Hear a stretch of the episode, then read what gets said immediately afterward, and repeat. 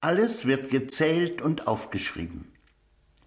Am nächsten Morgen waren sie früher aufgestanden als sonst. Dass heute wieder ein Steuerbeamter kommen würde, hatte sie nicht mehr schlafen lassen. Die Angst und Unruhe des Vaters hatte sich auf die ganze Familie übertragen. Und wirklich kamen schon bald zwei Männer, die man an ihrer Kleidung als Diener eines wohlhabenden Beamten erkannte. Sie stachen gegen Pippis Vater und Brüder ab, die barfuß und nur mit dem Lendenschurz begleitet waren. Der Schreiber lässt euch ausrichten, dass er euch bei euren Gerstenfeldern erwartet, sagten sie. Er weiß, welche Felder uns gehören, wunderte sich der Vater. Dann kann es nur Mendek sein, rief die Mutter erleichtert. Ja, Mendek erwartet euch, stimmte einer der Diener zu. Als sie wieder gehen wollten, wandte sich der eine noch einmal an Pipis Vater. Übrigens möchte sich Mendek noch den Platz ansehen, wo eure Tochter und ihr künftiger Mann ihr Haus bauen wollen. Ihr könnt ja eurem Schwiegersohn und seinen Leuten Bescheid sagen. Als sie gegangen waren, schickte der Vater Kavit, Pepis große Schwester, zu Schufu und seiner Familie. Wenn Mendek sich überzeugen wollte, wohin das künftige Haus gebaut werden sollte, dann würde er es auch sein, der für die Hochzeit seiner Tochter und Schufu von Staatswegen zuständig war. Sie sollte gleich nach dem Erntefest gefeiert werden. Bis dahin musste auch das neue Haus fertig sein. Sag ihnen, dass wir heute zusammen mit dem Schreiber Mendig zur Baustelle kommen. Der Vater wandte sich an Kavit. Sie wollen doch heute dort arbeiten. Als Kavit nickte, fügte er hinzu, dann kannst du gleich mit zum Bau gehen und dort helfen. Er blickte zur Mutter hinüber. Oder brauchen wir sie heute? Lauf nur, sagte diese und schaute ihrer großen Tochter nach, bis sie zwischen den Häusern und Mauern des Dorfes verschwunden war. Dann drängte sie die anderen zum Losgehen. Sie mussten unbedingt vor Mendek bei dem Gerstenfeld sein. Auf keinen Fall sollte der Schreiber auf sie warten müssen. Sie waren bereits alle fleißig dabei, die Gerstenhalbe mit ihren Sicheln abzuschneiden und in kleinen Bündeln auf dem Feld zu ordnen, als Satet die kleine Karawane entdeckte, die sich ihrem Feld näherte. Zwei Diener gingen vorweg. Einer trug Mendeks Schreibkästchen für die Schreibbinsen. Satet erinnerte sich daran, dass es mit zwei Vertiefungen für die trockene schwarze und rote Farbpasta ausgestattet war. An einer Schnur hing das gefüllte Wassernäpfchen, das der Schreiber brauchte, um die Pasta aufzulösen. Der zweite trug einige Papyrusrollen. Mendek selbst hatte eine schwarze Perücke auf dem Kopf und war in ein weißes, dünnes Gewand gekleidet.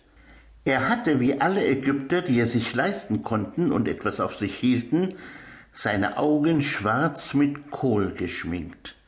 Diese Schminke schützte die Augen nicht nur vor der hellen Sonne, sondern auch vor den lästigen Insekten. Mit stolzer Haltung schritt er hinter den beiden Dienern her. So konnte jeder seine Macht, aber auch seine Würde erkennen. Zwei weitere Diener folgten ihm. Sie trugen ein kleines Podest und setzten es ab, als der Schreiber auf Pepi und seine Familie zuschritt. Sogleich legte Pepi zum Zeichen seines Respekts die rechte Hand an die linke Schulter und verbeugte sich tief vor ihm und sah, dass es seine Eltern und Geschwister ebenso machten. Der Schreiber nickte ihnen zu und winkte dann die beiden Diener mit dem Podest heran, Sie setzten es vorsichtig auf die Erde und halfen Mendig, die Perücke und seine Kleider bis auf den Lendenschutz abzulegen. Diese waren ihm bei seiner nun anstehenden Arbeit nur hinderlich. War die Ernte gut? fragte er, als er auf das Podest stieg und sich mit überkreuzten Beinen darauf niederließ. Wir sind zufrieden, antwortete Pepis Vater. Dann fangen wir an, sagte der Schreiber kurz und ließ sich eine Papyrusrolle reichen, die er sich über die Knie legte.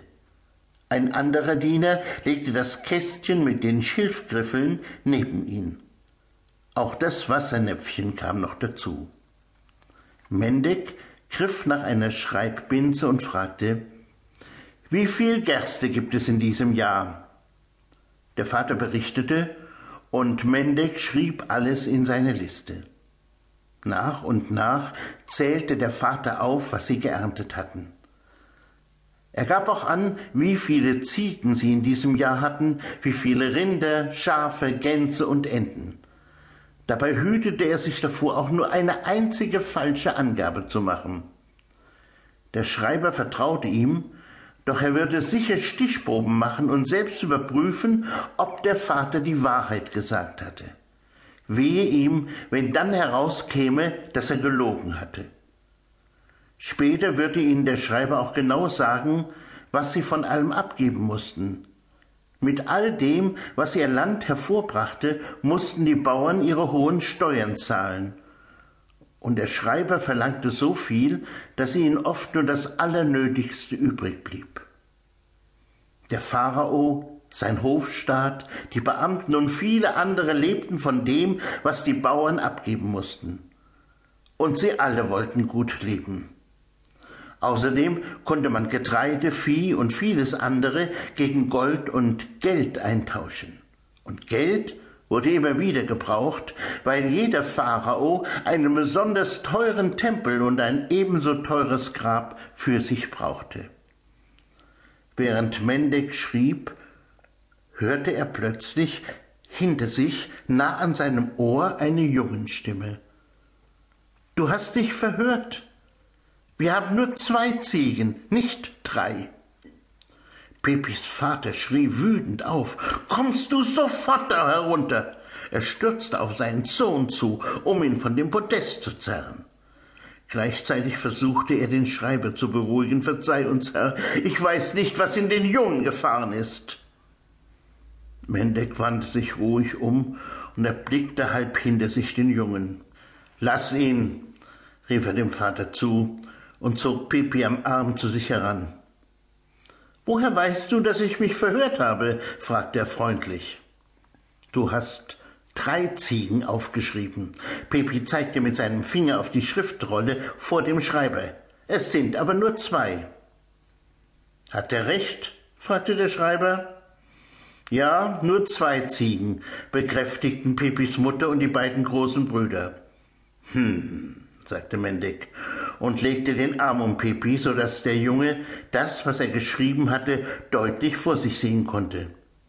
Stimmen die anderen Zahlen denn? fragte er dann. Ja, Pepi nickte. Die Zahlen, die ich lesen kann, die stimmen.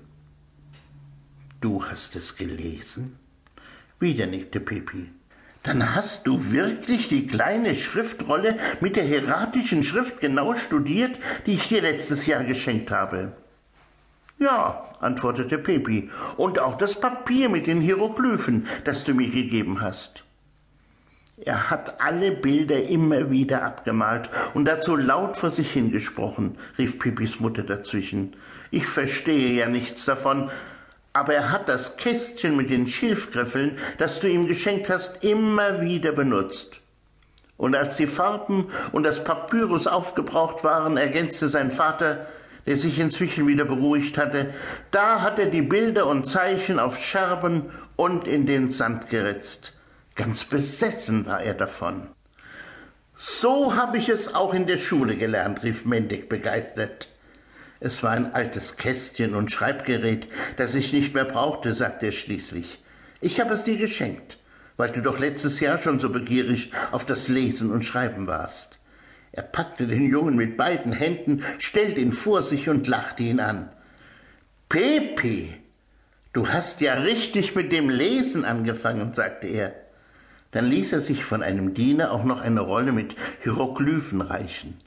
Als Pepi diese sogleich erkannte und laut vorlas, rief er begeistert Du bist ein toller Kerl, fast so toll wie der berühmte König Pepi, von dem du deinen Namen hast.